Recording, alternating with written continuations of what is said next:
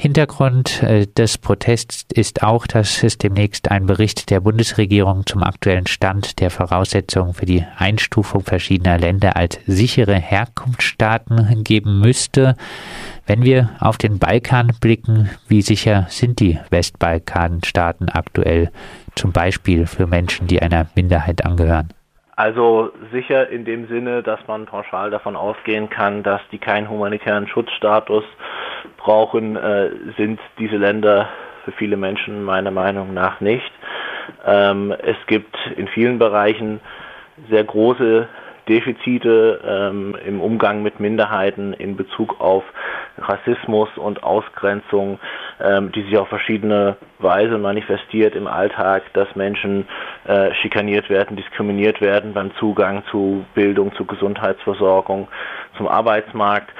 Ähm, das sind Sachen, die nicht immer so auf den ersten Blick ersichtlich ist, weil es jetzt natürlich keine Gesetze gibt, wo irgendwie drin steht, Roma dürfen nicht in die Schule gehen oder sowas, ähm, sondern das ist dann auf einer subtileren Ebene, dass dann eben Menschen in den entscheidenden Positionen in Behörden und so weiter sitzen, die diskriminierende Haltungen haben, die Leute schikanieren ähm, und, und äh, äh, informelle Hürden aufbauen, teilweise auch mit Korruption, dass dann zum Beispiel in Krankenhäusern Geld verlangt wird für äh, Behandlungen und Medikamente, die eigentlich kostenlos werden, äh, kostenlos sein sollten.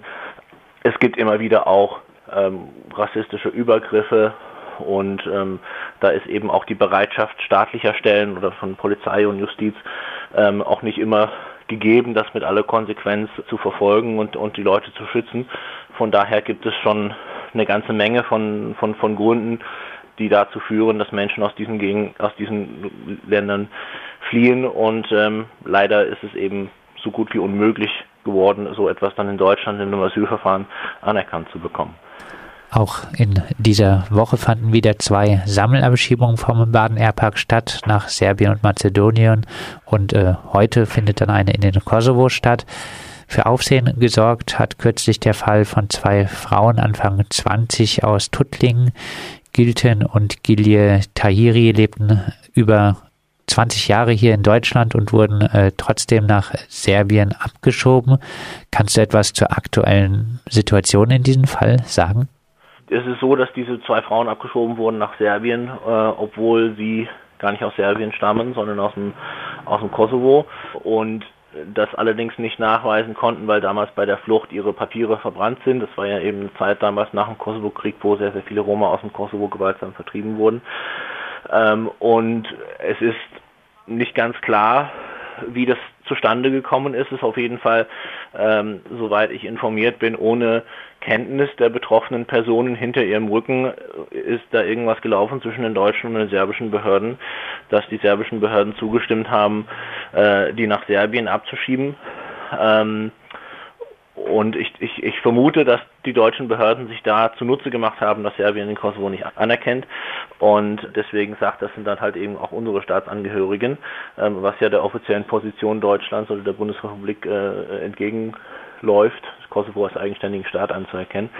Ähm, die, und, und das hat natürlich auch ganz massive Probleme äh, verursacht für die beiden nach der Abschiebung. Also abgesehen davon, dass die quasi ihr ganzes Leben in Deutschland äh, gelebt haben und nur Deutsch können, ähm, dann waren die eben in einem völlig fremden Land, wo sie die Sprache nicht können, wo sie quasi niemanden kennen ähm, und äh, waren da auf der Straße mehr oder weniger. Ähm, und dann ist ihr Bruder ihnen hinterhergereist, um zu versuchen, die zu unterstützen. Es wurde auch seitens äh, Unterstützungsgruppen aus, aus Baden-Württemberg Kontakt aufgenommen zu Beratungsstellen in Serbien und man hat dann versucht, ähm, über die offiziellen Wege, über die Behörden und so weiter zu schauen, was man da machen kann, äh, irgendwelche Hilfen zu beantragen, äh, die anzumelden überhaupt, dass die da irgendwie einen Anspruch auf irgendwas haben und das, das war alles einfach nicht möglich. Ähm, und äh, es ist, es scheint irgendwie so zu sein, dass die im Moment quasi illegal in Serbien sind. Die kommen da auch nicht ins System rein. Ähm, und das ist ja, das ist völlig unklar, wie, wie, wie diese Situation sich irgendwie lösen könnte, weil ohne Papiere können sie nicht mal ins Kosovo, ne? also ohne Ausweis oder Papiere oder, oder Pass. Ähm, von daher ist das, ist das leider immer noch eine, eine extreme Notlage, ähm, auch eine, eine, physische Notlage für diese zwei jungen Frauen in einem fremden Land, die da keinerlei Unterstützung haben, keine, keine, keinen festen Wohnsitz haben und irgendwie die ganze Zeit draußen unterwegs sind und so. Ähm, da kann man sich natürlich ausmalen, dass es auch eine sehr, sehr gefährliche Situation ist. Ähm, und deswegen sind wir alle sehr, sehr in Sorge um, um die beiden und, und wir wir und andere äh, Unterstützungsgruppen sind da dran, eben indem wir diesen Fall thematisieren, ähm, in, gegenüber der Politik und gegenüber den Medien und gegenüber der Öffentlichkeit, ähm, die, auf diese Dringlichkeit hinzuweisen und, und, und zu hoffen, dass sich da jetzt eine Lösung äh, finden lässt. Und die einzige Lösung, die Sinn macht, ist, dass sie zurück nach Deutschland geholt werden müssen. Gibt es Chancen dafür? Das ist jetzt schwierig einzuschätzen, weil das, das, das Problem ist, das, was jetzt formal rechtmäßig ist, ist eben, stimmt nicht unbedingt immer mit dem überein, was, was der gesunde Menschenverstand einem da sagen würde. Und da wird es, wird es eben darauf ankommen, ob man sagen kann, dass diese, dass diese Abschiebung rechtswidrig war. Und das ist getrennt zu betrachten von der Frage, ob die ähm, ob das jetzt überhaupt einen Sinn haben kann, ob das überhaupt recht menschlich oder vernünftig äh, zu rechtfertigen ist, Leute, die als, als Babys hierher gekommen sind, ähm, im Erwachsenenalter in ein fremdes Land abzuschieben. Ähm, ich denke, das Entscheidende ist, dass äh, dass der öffentliche Druck und, und, und, und der politische Druck das äh, groß bleiben. Das hat ja schon ziemlich große Wellen geschlagen. Auch die äh, bundesweite Presse teilweise Aufmerksamkeit erregt und es gab dann diese Petition, die innerhalb von wenigen Tagen von über 30.000 Leuten unterschrieben werden. Und ähm, meine Erfahrung ist, wenn es politisch erwünscht ist, dann lässt sich eine Lösung finden, immer. Und wenn es irgendwie politisch nicht erwünscht ist, dann lässt sich immer eine Ausrede finden, mit irgendwelchen Formalien ähm, sich da rauszureden. Und ich denke, wenn da der öffentliche Druck groß genug ist, ähm, dass es da durchaus die, dass man dann plötzlich eine, eine, Lösung finden wird irgendwann, um das, um das zu ermöglichen. Ja, und deswegen ist es wichtig, dass, dass dieser öffentliche Druck auch aufrechterhalten wird und dazu wollen wir dann morgen auch einen Beitrag leisten. Abstrahiert von äh, diesem Fall lässt sich allgemein etwas dazu sagen, wie es aus Deutschland, aus Baden-Württemberg abgeschobenen im Westbalkan geht?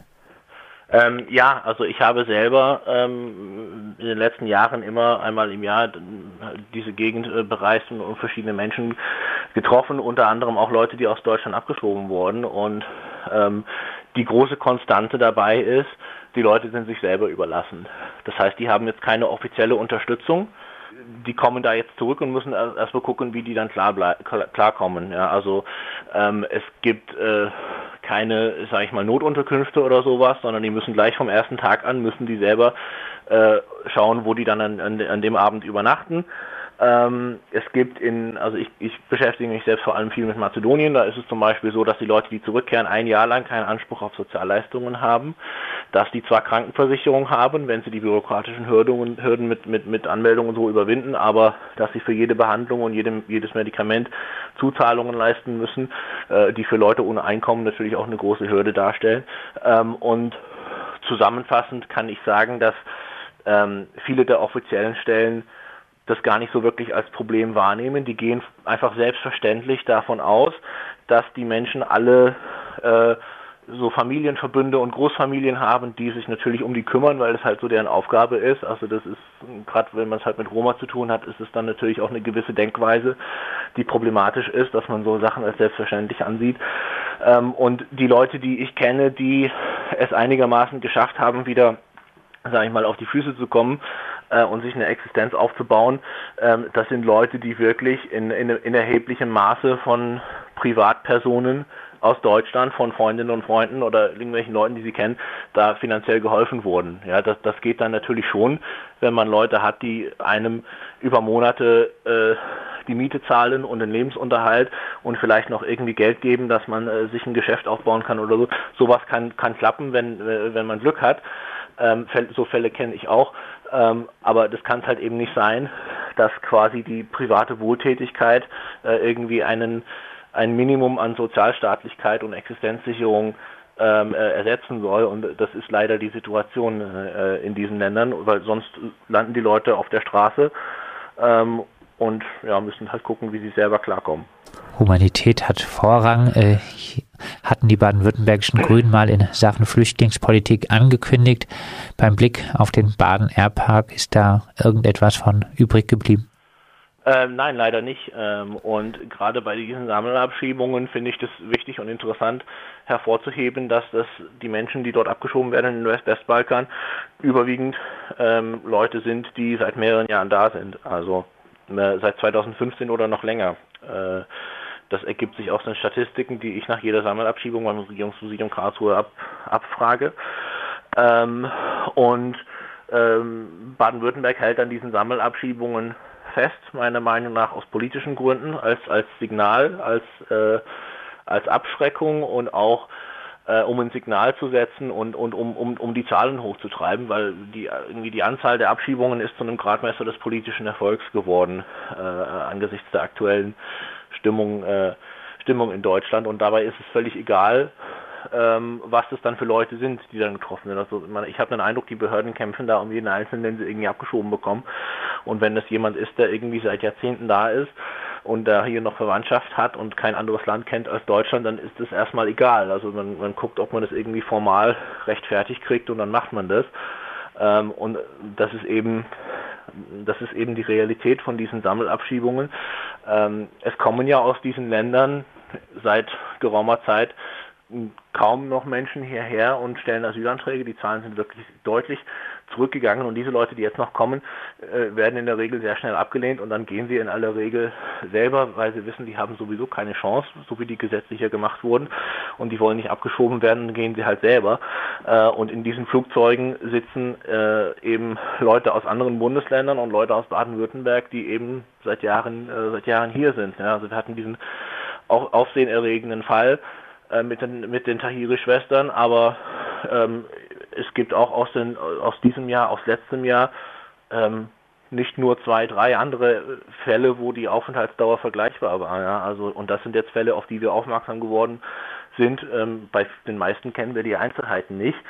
Und wenn man mit Leuten spricht, die abgeschoben wurden und die erzählen dann so, was die mitbekommen von, haben von den anderen im Flugzeug und so, ähm, das bestätigt es umso mehr, dass es dann immer ja, ja, sehr viele Leute sind, die seit langem da sind. Und ähm, es gab ja eigentlich die Zusage von, den, von der Landesregierung, dass äh, langjährig Geduldete aufgeklärt werden sollen über die Bleiberechtsoptionen, die das Gesetz vorsieht. Ähm, und ich habe den Eindruck, dass das so nicht passiert. Ähm, ich höre das auch immer wieder so aus Einzelfällen heraus, dass es Leute gibt, die möglicherweise für so etwas in Frage kommen würden, ihren Aufenthalt zu legalisieren, aber es einfach nicht wissen, dass es diese Möglichkeiten gibt. Und dann sind sie halt jahrelang hier mit Duldung und irgendwann werden sie abgeschoben, wenn sie vielleicht selber gar nicht damit rechnen. Äh, und dann stellen sich die Behörden auf den Standpunkt, ja, was wollt ihr denn? War halt alles rechtmäßig, die Leute sind ausreisepflichtig.